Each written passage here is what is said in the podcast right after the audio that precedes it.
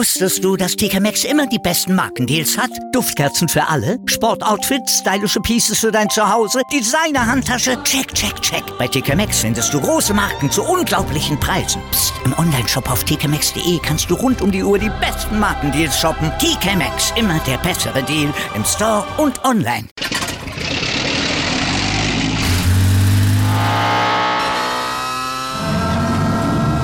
Von 0 auf 100. Aral feiert 100 Jahre mit über 100.000 Gewinnen. Zum Beispiel ein Jahr frei tanken. Jetzt ein Dankeschön, rubbellos zu jedem Einkauf. Alle Infos auf aral.de. Aral, alles super.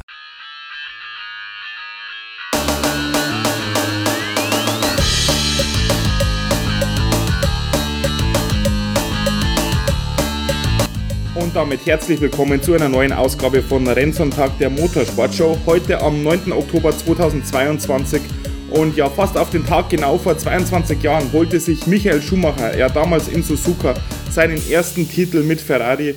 Und ja, was waren das damals für emotionale ja, Szenen, die sich da in Suzuka abgespielt haben? Ich denke, jeder Formel 1-Fan, falls er da schon geboren war, konnte sich oder kann sich noch gut an dieses Rennen erinnern. Ähm, damals ist man noch gerne frühmorgens aufgestanden, um ja, Michael Schumacher beim Siegen zuzusehen. Und wie gesagt, was war das damals für ein Rennen? Und auch dieses Jahr, 2022, sollte es wieder eine WM-Entscheidung in Suzuka geben. Allerdings wesentlich unspektakulärer, um es mal milde auszudrücken, wie damals vor 22 Jahren und auch um einiges unspektakulärer als letztes Jahr, als es ja in der letzten Runde in Abu Dhabi noch um den Titel zwischen Lewis Hamilton und Max Verstappen ging und sich ja Max Verstappen damals den Titel sichern konnte in der allerletzten Runde in Abu Dhabi. Und ja, so spektakulär wie es letztes Jahr war, umso unspektakulärer war es für Max Verstappen dieses Mal. Und das lag nicht an seiner sportlichen Leistung, die war nämlich ja fehlerfrei wie schon das ganze Jahr über von Max Verstappen und Red Bull. Aber die Umstände machten es natürlich heute zu einer wirklich sehr langweiligen und komischen Titelentscheidung. Man muss sagen, es war einer Weltmeisterschaft wirklich nicht würdig und der Formel 1 schon gleich dreimal nicht würdig, was heute da in Suzuka abgelaufen ist. Aber der Reihe nach. Gestern im Qualifying konnte sich Max Verstappen schon durchsetzen. Theoretische Chancen auf den Titel hatten ja nur noch Charles Leclerc, Max Verstappen und Sergio Perez. Und ja, so konnte sich Max Verstappen von der Pole Position aus ins Rennen gehen vor Charles Leclerc und auch vor Sergio Perez. Äh, die Ausgangslage war ja so, Max Verstappen musste sechs bzw. acht Punkte mehr holen als Charles Leclerc und Sergio Perez. Damit wäre er Weltmeister. Das Rennen hat dann auch im Nassen gestartet, pünktlich um 7 Uhr deutscher Zeit, 14 Uhr Ortszeit. Ja, am Start kam Charles Leclerc besser weg als äh, Max Verstappen. Max Verstappen hat aber in der ersten Kurve dann wirklich äh, ja, reingehalten, nicht nachgegeben und außenrum Charles Leclerc dann doch wieder zurück überholt, wenn man es so nennen mag. Also ja, hatte einen schlechten Start, aber hat es gleich wieder in der ersten Kurve gut gemacht und so konnte Max Verstappen das Rennen problemlos anführen. In der ersten Runde gab es einige Zwischenfälle. Unter anderem Sebastian Vettel hatte einen kleinen Ausritt und auch Carlos Sainz hat ja, durch Aquaplaning sein Auto verloren und ist in eine Bande ja, eingeschlagen und so kam es erstmal zum Safety Car und kurz danach auch zum äh, vorzeitigen Rennabbruch bzw. Zur, zur Rennunterbrechung, rote Flagge. Ja, das Ganze dauerte dann ähm, eine gewisse Zeit lang. Es kamen schon Erinnerungen ans Spa hoch. Es hieß erstmal, ja, ein Restart, dass es einen Restart gibt. Dann waren die, die Fahrer schon im Auto. Ähm, kurz bevor der Restart erfolgen sollte, dann doch wieder nicht, da es zu sehr geregnet hat. Ja, so ging das Ganze dann wieder über eine gewisse Zeit, also über eine Stunde war ja das Rennen dann unterbrochen, bevor es dann wirklich wieder losging. Ja, man hatte schon wieder die Befürchtung, dass das Ganze so endet wie damals in Spa, als ja auch wegen Regen das Rennen nicht wirklich gestartet wurde und nur zwei Demorunden hinter dem Safety Car gefahren wurden. So schlimm war es dieses Mal zum Glück nicht.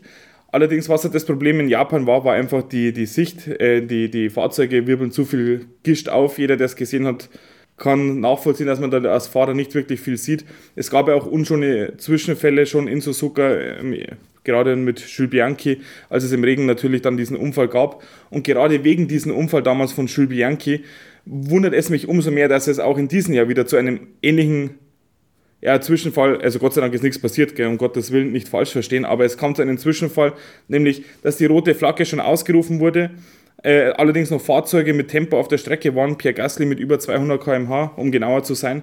Und da dann schon ja, Backer und Kräne oder Backer in dem Fall auf der Strecke waren und das bei der Sicht, die da in Suzuka geherrscht hat, natürlich ja, kann man von Glück reden, dass da nichts passiert ist. Klar, Pierre Gasly war zu schnell. Ähm, andererseits die Frage, warum man da nicht einfach noch 10 Sekunden länger wartet, bis wirklich alle Fahrzeuge von der Strecke runter sind, bevor man dann mit den Aufräumarbeiten und Bergungsarbeiten beginnt. Gerade wenn eben eine Rennunterbrechung ansteht, in der oder die ja auf absehbare Zeit über längere Zeit äh, gehen sollte. Und so war es ja im Endeffekt auch.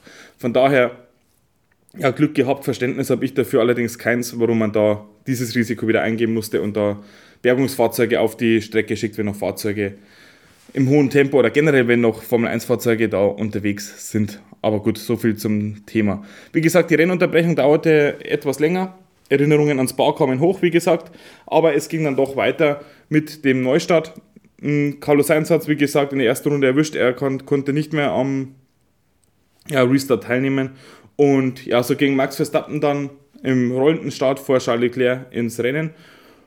Ja, alle auf nassen Reifen. Sebastian Vettel kam relativ früh oder beziehungsweise gleich nach Restart in die Box und hat sich die Intermediates geholt, was sich als Glücksgriff erweisen sollte. Denn nach schon ein paar, paar Runden kamen dann die meisten anderen Fahrer auch ja, in die Box. Zwischenzeitlich führte dadurch, also bedingt durch die Boxenstops, sogar mal Fernando Alonso und für ein paar Meter, vielleicht waren es drei, vier Meter, führte sogar mal kurz Mick Schumacher das Rennen in Suzuka an. Natürlich ja, ohne, ohne Bedeutung, da es sich nur Boxenstopp bereinigt um eine kurze Führung gehandelt hat, bevor er dann auch wieder ja, überholt wurde von Max Verstappen. Ja, Mick Schumacher und Haas hatten eine Strategie, die darauf abzielte, äh, lang mit dem, möglichst lange mit dem Regenreifen draußen zu bleiben. Dadurch natürlich, dadurch, dass die anderen an der Box waren, die anderen Fahrer, äh, natürlich weit vorne positioniert zu sein und dann auf ein Safety Car hoffen oder auf einen Rennabbruch, so lautete der Boxenspruch. Also man wartete wirklich auf ein Safety Car, um dann ja, in die Box zu können, was aber gründlich nach hinten losging. Es kam erstens kein Safety Car mehr und zweitens, ja, die, die Regenreifen, die Wets haben zu sehr abgebaut und ja, so war das Rennen von Mick Schumacher dann auch gelaufen, als er sich dann seine Intermediates geholt hat ja, das Rennen dümpelte dann so vor sich hin. Es waren ein paar gute Zweikämpfe dabei. George Russell hat ein paar gute Überholmanöver gezeigt. Ja, ähm, Hamilton äh, ist hinter Esteban Ocon festgehangen. Äh, waren aber wirklich ein paar schöne Duelle dabei. Es war ja ein recht kurzes Rennen aufgrund der Zeit. Also es war ein Rennen, das über eine Dreiviertelstunde circa ging. Liegt natürlich daran auch, dass in Suzuka der Sonnenuntergang recht früh stattfindet und es dann einfach ja, finster wird.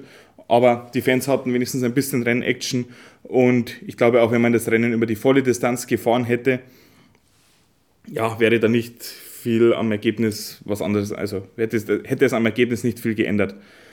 Charles Leclerc konnte sich lange vor Sergio Perez halten. Das war eigentlich der entscheidende Kampf, auch im Blick auf die WM-Wertung. Denn es gab leichte Verwirrung. Es war ja klar, dass nicht die volle Renndistanz gefahren werden kann und deswegen war, ging eigentlich jeder davon aus, inklusive der Journalisten und äh, auch die Teams gingen davon aus, dass es nur die halbe Punktzahl für dieses Rennen geben wird, weil eben zu wenig Runden gefahren werden. Das war eigentlich von Anfang an so klar, wurde auch so ja, von den Journalisten, von den Fernsehteams und auch von den Teams also von den Rennteams auch so interpretiert, nehme ich jetzt mal an, anders da lassen sich die Reaktionen nicht erklären.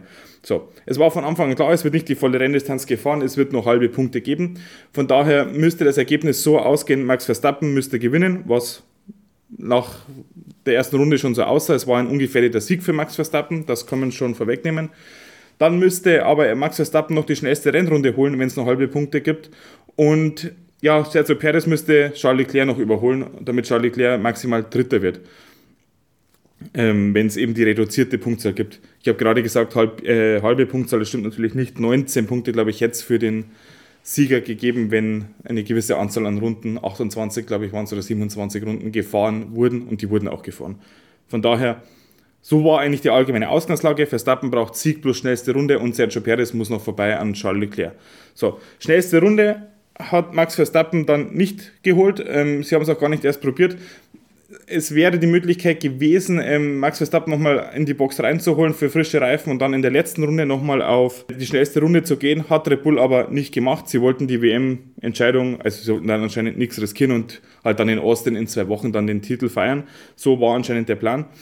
Allerdings in der letzten Schikane Charles Leclerc liegt auf Platz 2 vor Sergio Perez auf P3.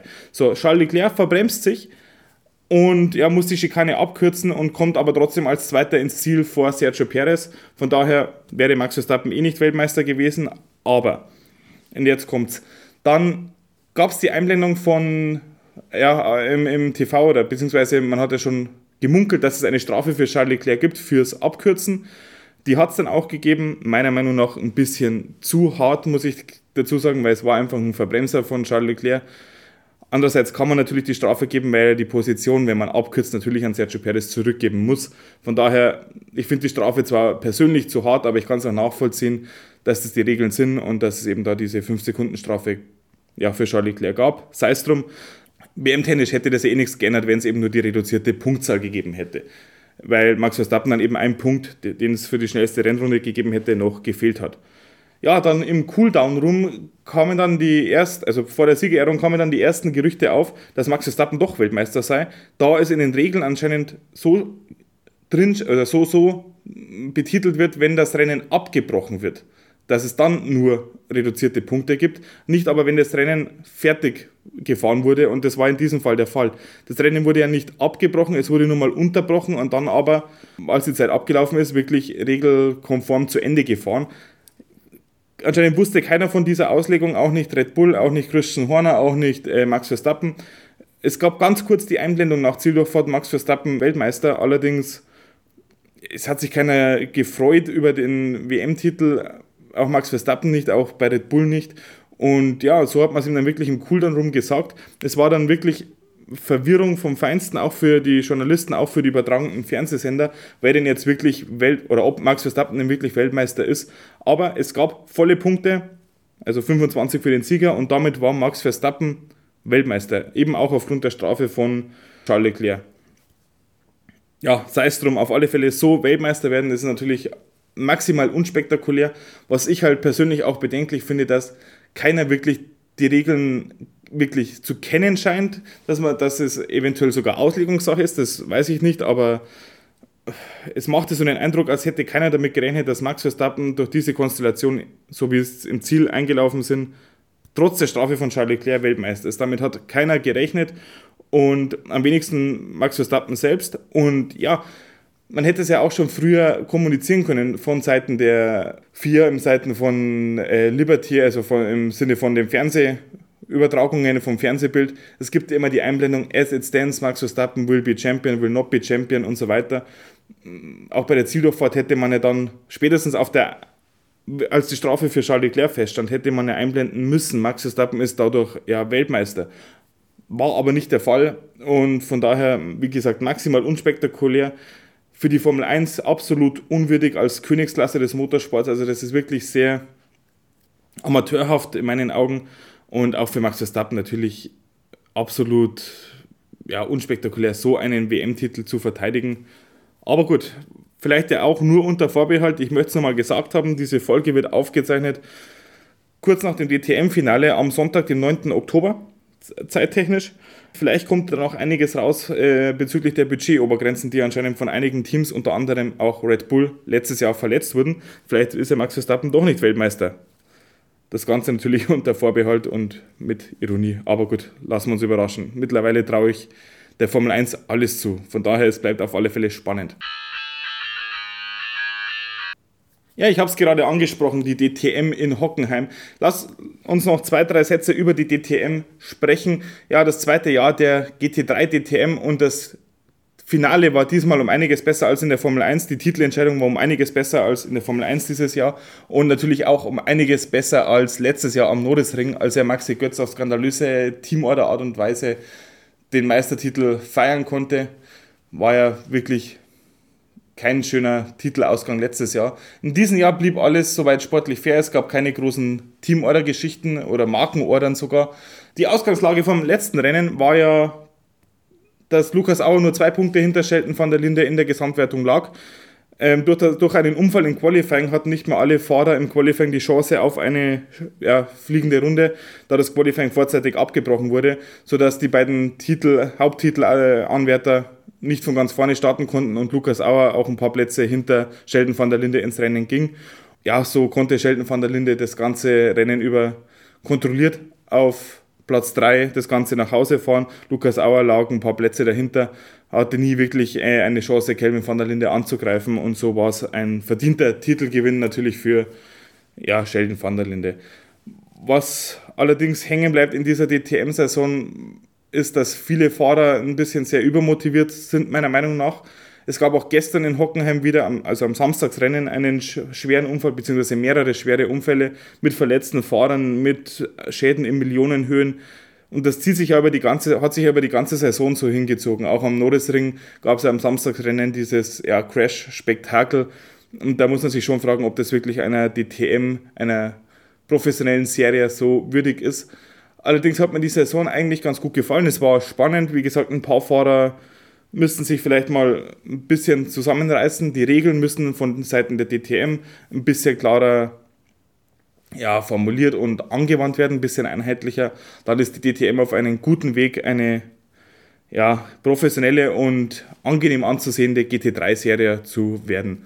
Von daher wie gesagt, herzlichen Glückwunsch an BMW und an Sheldon van der Linde, aber natürlich auch an Lukas Auer und an René Rast, äh, der leider die DTM verlassen wird in Richtung Formel E, beziehungsweise mit BMW weiß man noch gar nicht, wie sein Rennprogramm nächstes Jahr aussieht. Er verlässt auf alle Fälle Audi, ja, konnte aber mit einem versöhnlichen dritten Platz in der Gesamtwertung sich würdevoll von Audi verabschieden, meiner Meinung nach.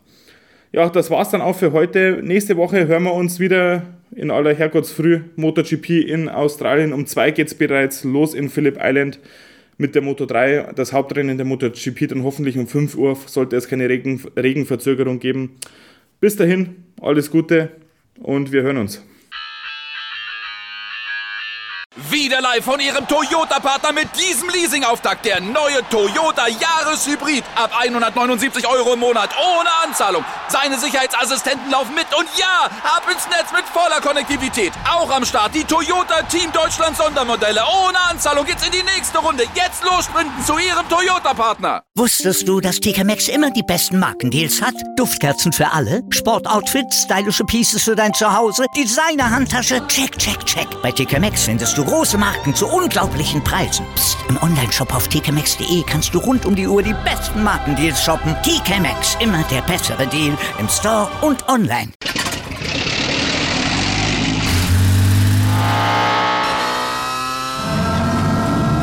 Von 0 auf 100. Aral feiert 100 Jahre mit über 100.000 Gewinnen. Zum Beispiel ein Jahr frei tanken. Jetzt ein Dankeschön, rubbellos zu jedem Einkauf. Alle Infos auf aral.de. Aral, alles super.